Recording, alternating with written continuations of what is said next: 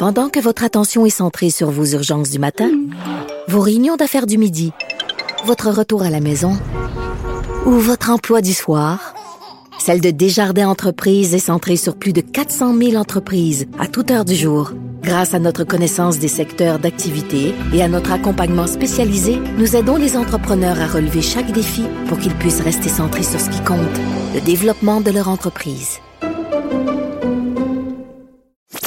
Avec Jean-François Barry, on a toujours l'impression d'être en série.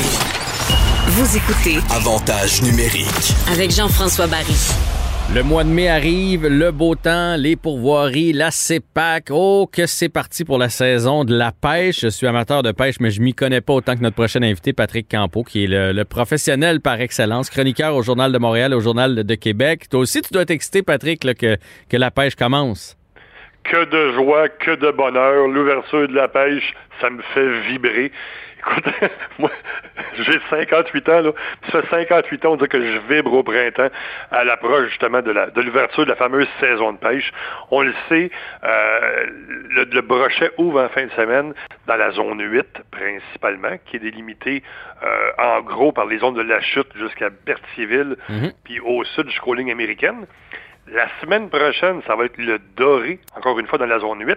Et le 21 mai, ça va ouvrir partout, euh, pas mal à la grandeur du Québec. Donc, c'est la joie, c'est le bonheur. Mais ça, je suis content que tu parles de ça. Parce qu'il y a trop de gens qui respectent pas les, euh, les zones, qui respectent pas les, les, les, les dates d'ouverture pour les différentes espèces, particulièrement euh, depuis deux ans, parce qu'avec la pandémie, les gens sont chez eux. Puis là, ils font Ah, il y a une rivière, tiens, pas loin.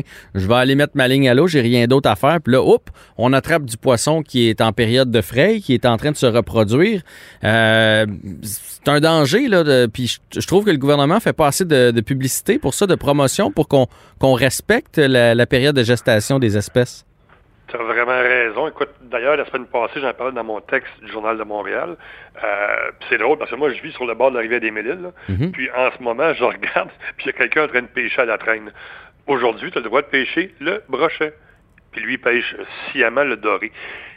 Si tu es en train de pêcher et tu captures une autre espèce que celle visée et dont la saison n'est pas ouverte, tu dois le remettre à l'eau immédiatement et tu dois changer de technique et ou d'endroit si tu prends des poissons à répétition sous justement sous, euh, sous l'influence d'avoir vraiment des problèmes avec les, agents de conservation de la faune, tu vas avoir un billet de contravention, c'est sûr et certain.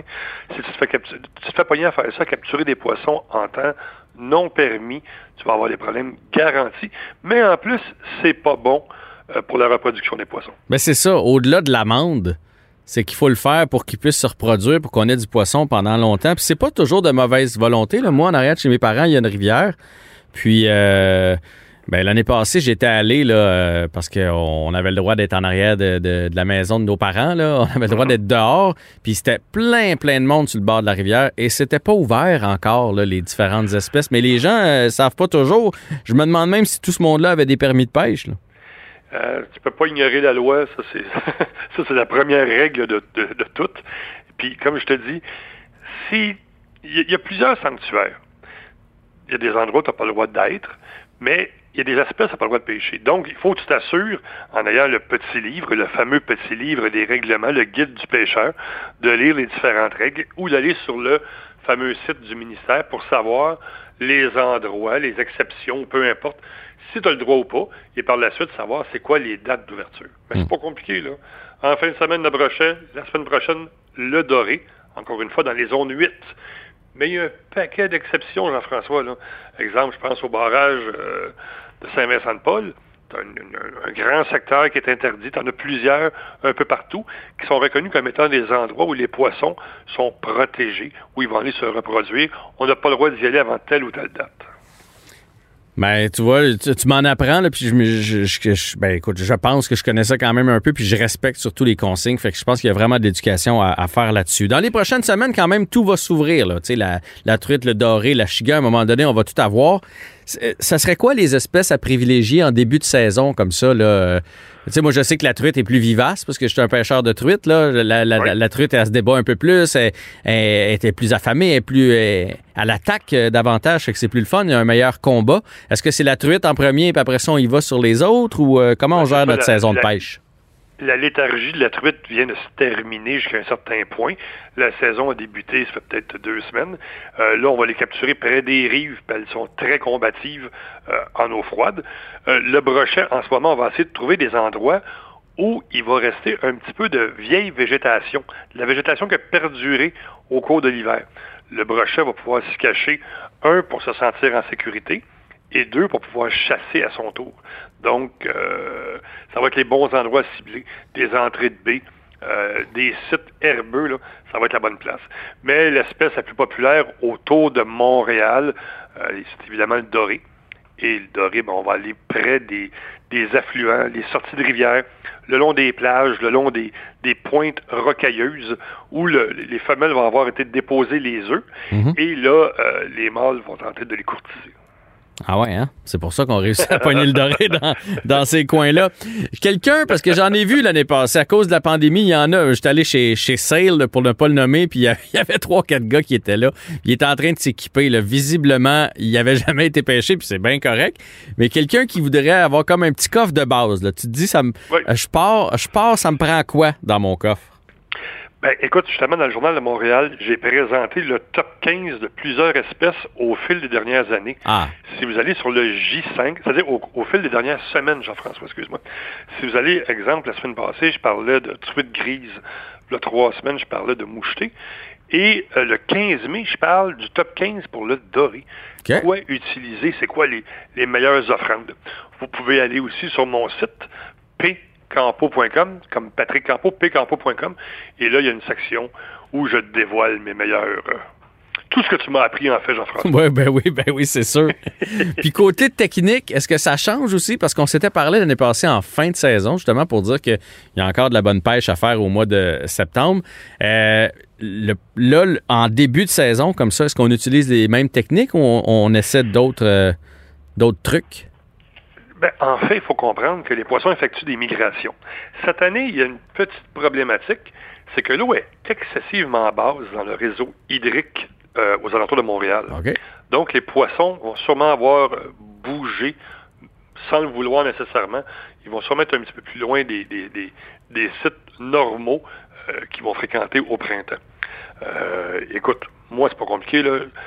Exemple, dans le port de Montréal, euh, dans le fleuve Saint-Laurent, tu peux déjà aller le long des escarpements euh, majeurs, euh, puis aller pêcher à la jig. Mais il y a plusieurs endroits, puis le printemps, c'est reconnu pour être plus facile au doré parce qu'il se tient dans des eaux peu profondes. Mhm. Et là, on va le pêcher avec des leurres, des devons, des poissons nageurs. On va utiliser, hein, je suis sûr que t'en connais un paquet. Là. Oui, oui, oui, oui. Puis on sait jamais lequel va fonctionner avant de se pointer là. là. Ben, tu sais, exemple des bandits, exemple des, des wally divers qui sont des, des, des super classiques, des tail dancers, des poissons euh, nageurs, des devons qui vont imiter un méné tout simplement. On doit se rappeler qu'au printemps, les rejetons des poissons, donc les ménés, ou les petits poissons tels quels, Mhm. euh, ben, sont plus petits qu'en plein été et qu'à l'automne.